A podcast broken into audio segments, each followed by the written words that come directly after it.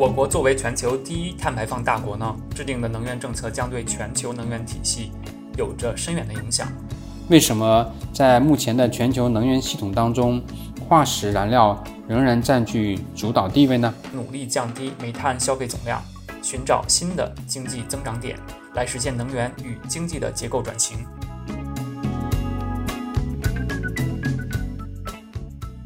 大家好，欢迎收听盘知识海外智库能源与气候变化报告解读第七期，我是盘知识的林家乔。大家好，我是盘知识的赵昂。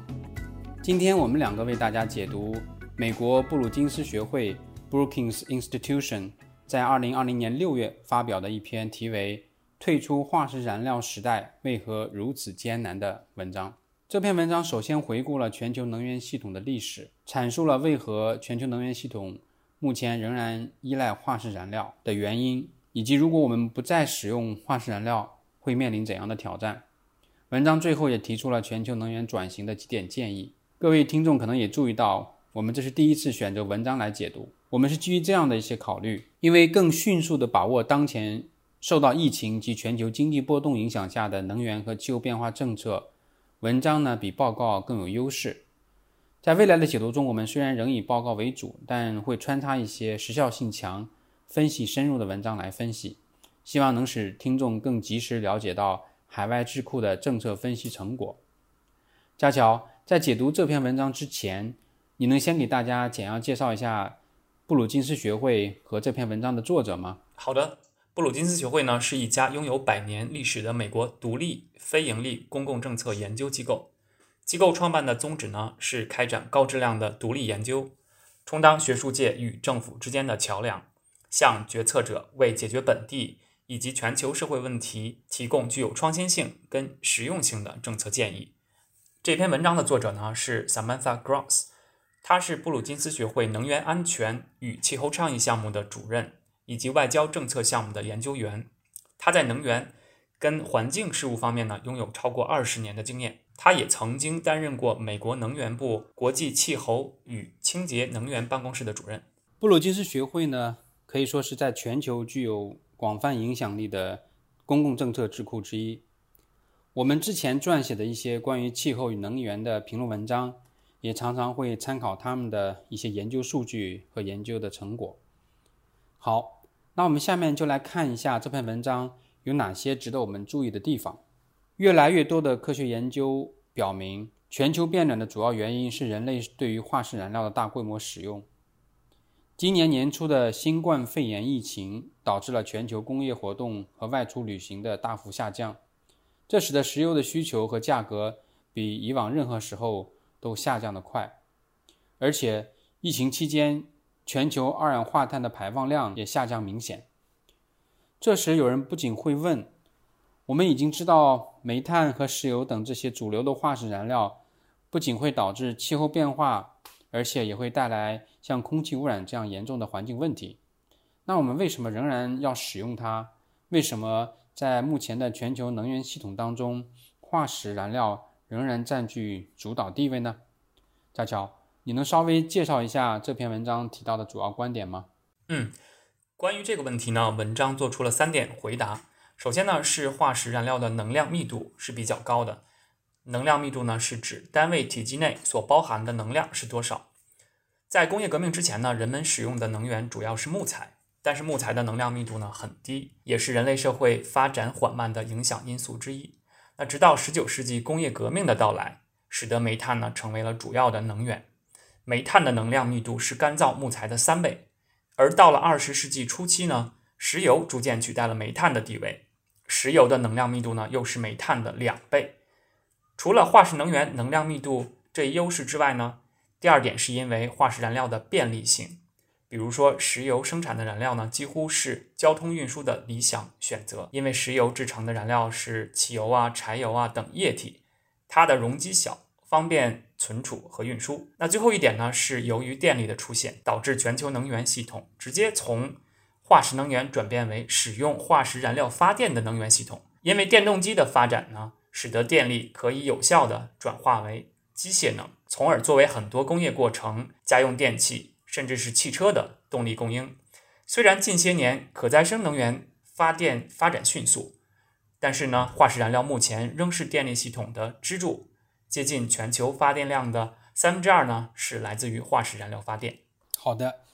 那我稍微来总结一下啊，全球能源使用其实是向着能源密度更高、使用更方便的这个方向来发展的。那么较高的能源密度意味着需要较少质量和体积的燃料便可完成所需要的工业或者是啊其他的活动。而发电又是一种非常灵活便利的能源利用方式，可以应用于多种场景。那说到发电，电力行业是全球碳排放主要来源之一。这篇文章指出，如果将可再生能源发电与核电结合在一起，就可以帮助电力部门实现脱碳的目标。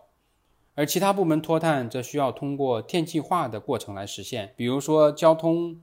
建筑、工业这些部门。不是使用啊传统的一次能源，例如煤炭、石油，而是要使用电力来实现他们的生产过程或者是供能的过程。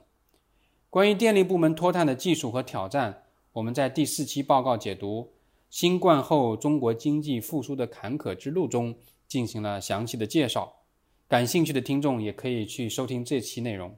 虽然将那些碳密集型的行业进行电气化是一个呃理想的目标。但实现起来并非易事，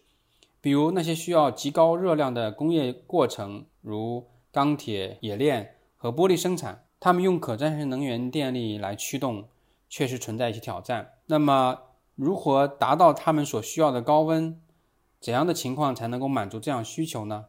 文章里提到了一些解决办法，佳乔，你能稍微介绍一下吗？好的，文章提到了三种解决途径，第一种呢是研发生物燃料。燃烧生物燃料时所释放的碳排放量呢，与植物生长时所固定的碳的量呢是相同的，这也就是所谓的碳中性。但是生物燃料在生产过程中还是会产生二氧化碳的排放，比如说在运输的过程中，而且呢，生物燃料还会与粮食生产呢争夺耕地。另一种途径呢是将可再生电力转化为具有可燃性的零碳燃料。比如说，使用可再生能源发出来的电力啊，进行电解水制氢，将氢气作为零碳燃料燃烧。那这整个过程呢，将消耗大量的能源，所以呢，这种途径的这个主要问题呢是能源效率的问题。那最后一种途径呢是碳捕获与封存技术，也就是 CCS。那最常见的 CCS 应用呢是将捕获的二氧化碳呢加压注入储油层，以提高这个采油率。有人会质疑这种做法是否会真正的减少碳排放量，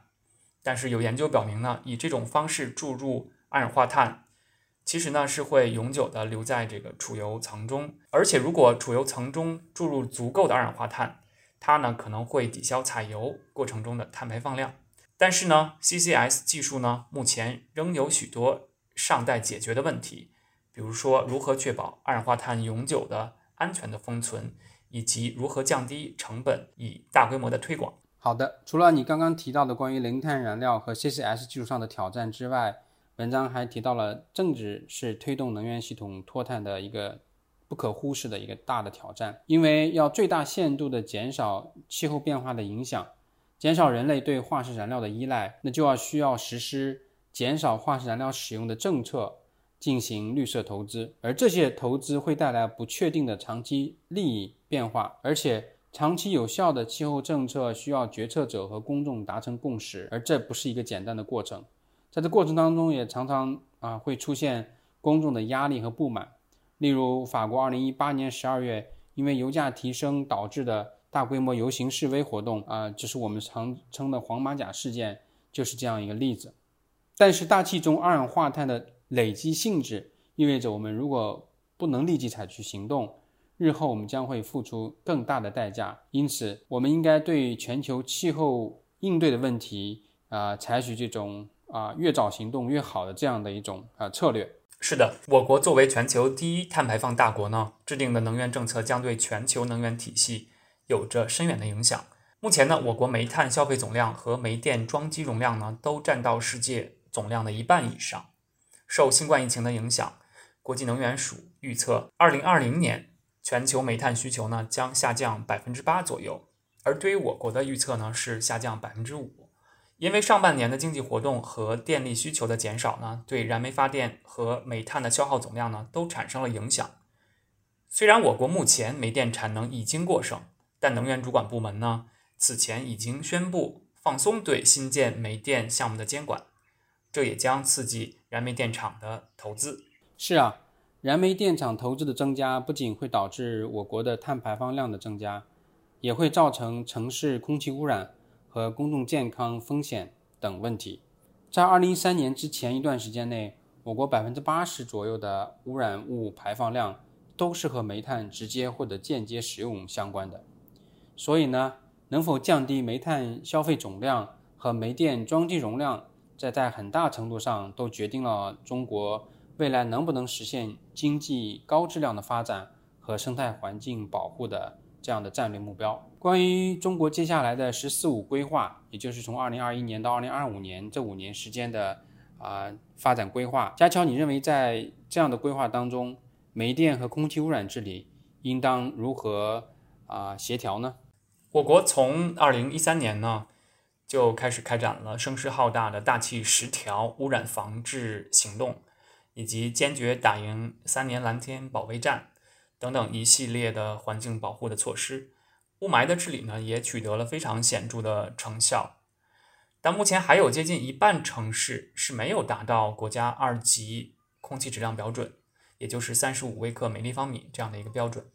那煤电的超低排放改造呢，虽然对我国过去近十年的空气质量起到了重要的贡献，但煤炭在开采、运输等过程中呢。仍然对生态环境造成了严重的破坏，因此呢，在“十四五”期间，我国还是要力争继续降低煤电占一次能源消费的比重。还没有达到国家二级空气质量标准的城市呢，也要努力达标。此外呢，国家对于山西和内蒙等耗煤比较大的地区呢，已经明确下了能源革命排头兵和北方生态屏障等发展目标。那这些省区呢，未来应努力降低煤炭消费总量，寻找新的经济增长点。来实现能源与经济的结构转型。是的啊，从中央政府对陕西、内蒙这样传统的以煤电为主或煤炭啊开发为主的这种能源大省来看，所定的这种新的啊发展目标来看，我们看到从啊长远来看，可能生态安全也好，能源革命也好，能源啊转型也好，这一定是啊中国政府啊摆在前列的这样的一个。啊，宏观的战略目标，但是呢，从短期或者是啊中期的啊发展，或者是在疫情复苏这样的一个阶段当中啊，煤电的这个发展的这种定位到底会出现怎样的一些变动，也是我们啊时常关注的。我们看到最近有一些这方面的讨论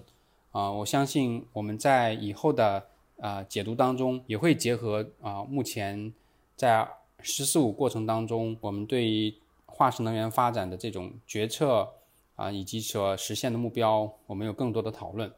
好，我来对我们今天所解读的文章再来总结一下。文章从梳理啊能源发展的历史，特别是从啊化石燃料能量密度高以及能源使用的灵活性和便利性的角度来出发啊，提出了化石燃料仍然被严重依赖的一个重要原因啊。那么在当前啊面对能源转型的这样的一个全球应对气候变化的挑战过程当中，我们啊也不得不看到啊化石燃料在现代经济发展当中所扮演的一个决定性作用，它啊对于经济的发展起到了一个经济命脉的一个一个一个效果。但大规模的化石燃料使用所带来的这种全球二氧化碳排放量的大幅增加，引发全球变暖这样的一个嗯。前所未有的一个系统性的挑战和延伸的一些其他的环境污染，比如空气污染，都使得我们重新思考我们如何能够尽快走出严重依赖化石能源的这样的能源系统。那么，为了向啊低碳的能源系统迈进，那电力部门低碳化发展和其他碳密集型部门的电气化发展是实现这一个目标的一个啊出路。那么，零碳燃料的研发和 CCS 技术的发展。将辅助这些企呃部门啊，能够啊实现电气化。最后呢，我也再稍微说一下这篇文章啊有些不足的地方。文章缺少了全球主要排放大国，例如中国、美国和印度各自在减排方面啊所承担的责任及履行的情况的一个梳理。当然，可能在啊这篇文章的利益当中也是提到，它是关注整个全球的一个啊一个发展的一个挑战。但是我们认为，能如果能够梳理这些主要排放国的一些低碳发展策略的话，对于读者来讲也是一个。非常好的一些啊了解和学习。我觉得这篇文章呢，其实它呃这个脉络讲的是啊非常清楚的，就是它不光是把结论简单的摆出来，它还是对这个事情的来龙去脉呢做了一些这个背景上的一些介绍，所以读起来呢还是啊比较有收获的。那这期海外智库能源与气候变化报告解读呢就到这里了。如果你有疑问或者对这份报告感兴趣呢，可以给我们留言。或者是与我们取得联系。如果你喜欢本期内容呢，也欢迎点赞、分享，并且订阅我们的报告解读栏目。对原文感兴趣的听众呢，也可以点击音频介绍中的原文链接。那我们下期再见，各位听众再见，拜拜。